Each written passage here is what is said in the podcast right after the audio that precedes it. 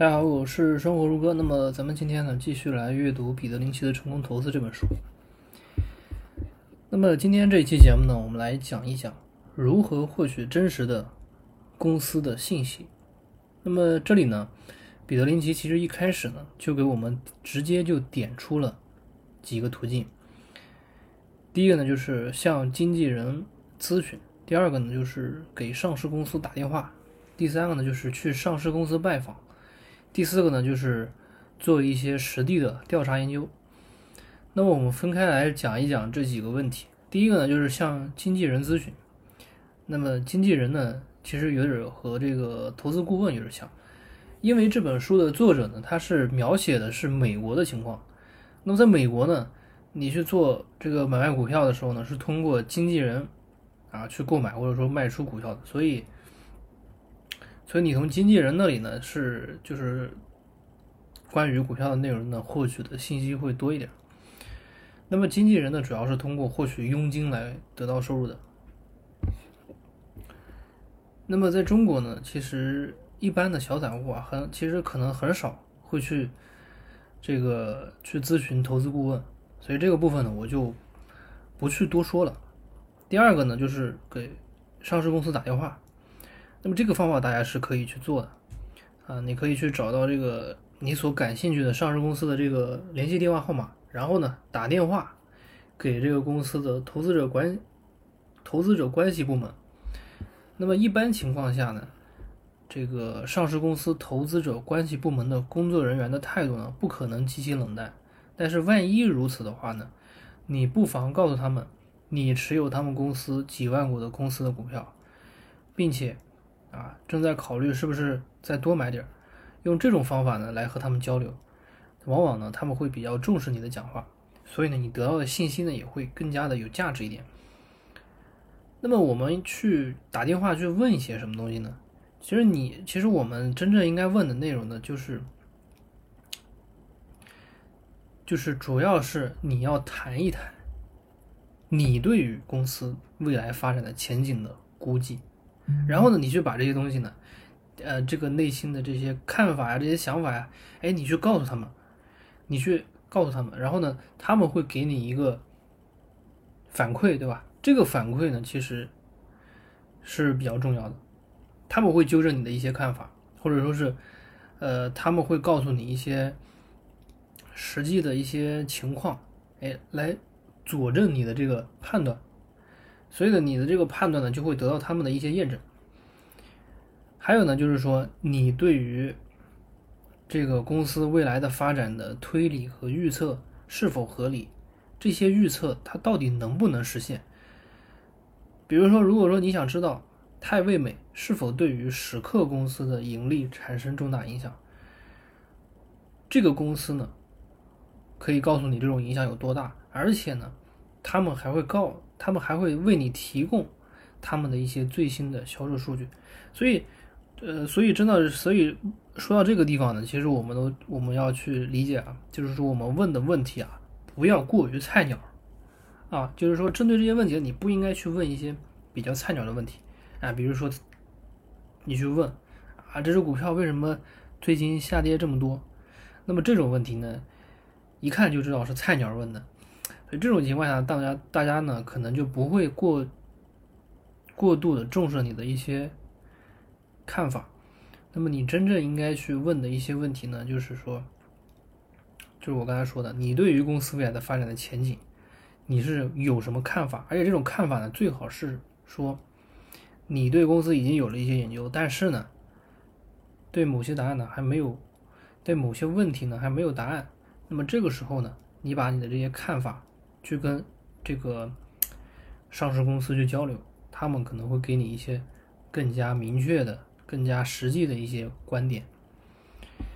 而且更重要的是呢，你大家不要因为就是说啊，公司对你说那种话啊，这个公司，哎，感觉这个哎员工对自己的公司非常有信心，或者说是非常没有信心，就根据他们的这个情绪啊表达的这种情绪。然后你就去觉得啊，公司发展好还是不好？这个呢是一种，嗯，错误的做法。第三点呢，就是拜访公司总部。啊。那么这里呢，呃，我简要和大家说一下作者的观点。因为拜访公司总部呢，其实对于我们普通投资者来说呢，用处不大。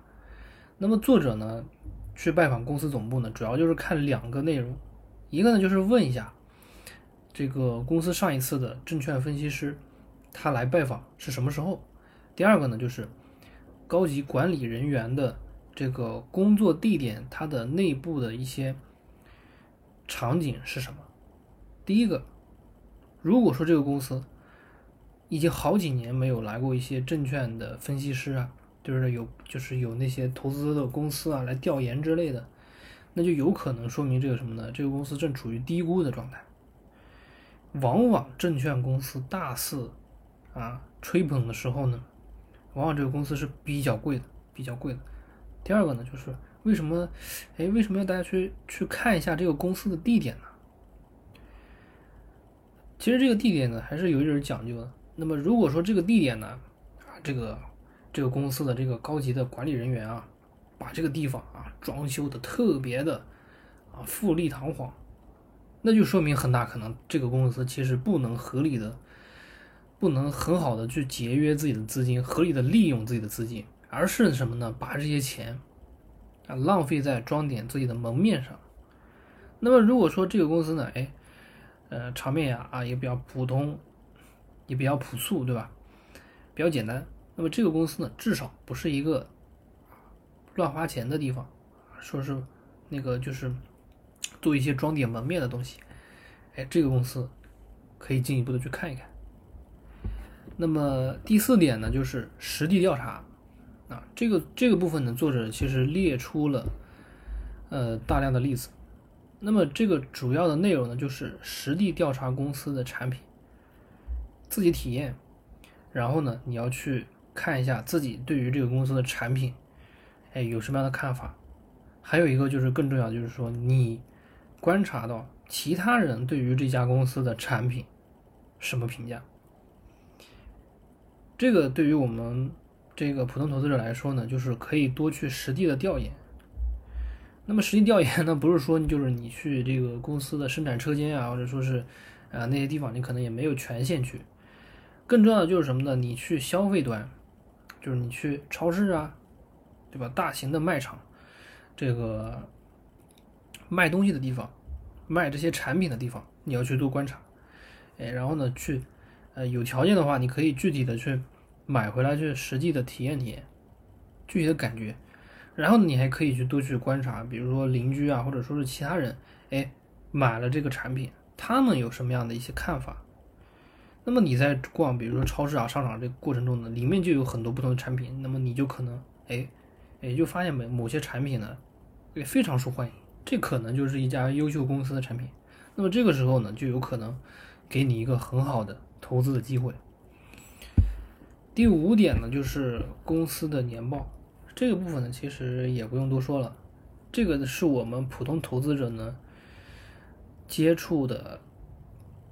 这应该说是能够接触的最普遍的一种方式，就是你要去阅读公司的年报。当然呢，其实很多人啊，对于这个公司的年报啊，这个公司年报其实是比较长的，比较长的，所以很多人他没有心思，或者说是没有耐心去完整的去看一些东西。那么公司年报呢，提供。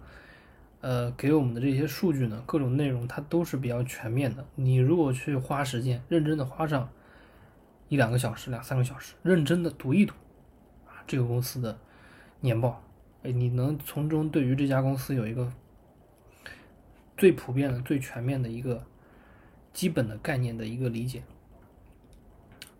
好，那么咱们今天的内容呢，就讲到这里。如果说你觉得这篇呃今天的这个内容呢，对你很有帮助，那么你可以转发收藏。好了，那么咱们今天的内容到此结束，咱们下期节目再见。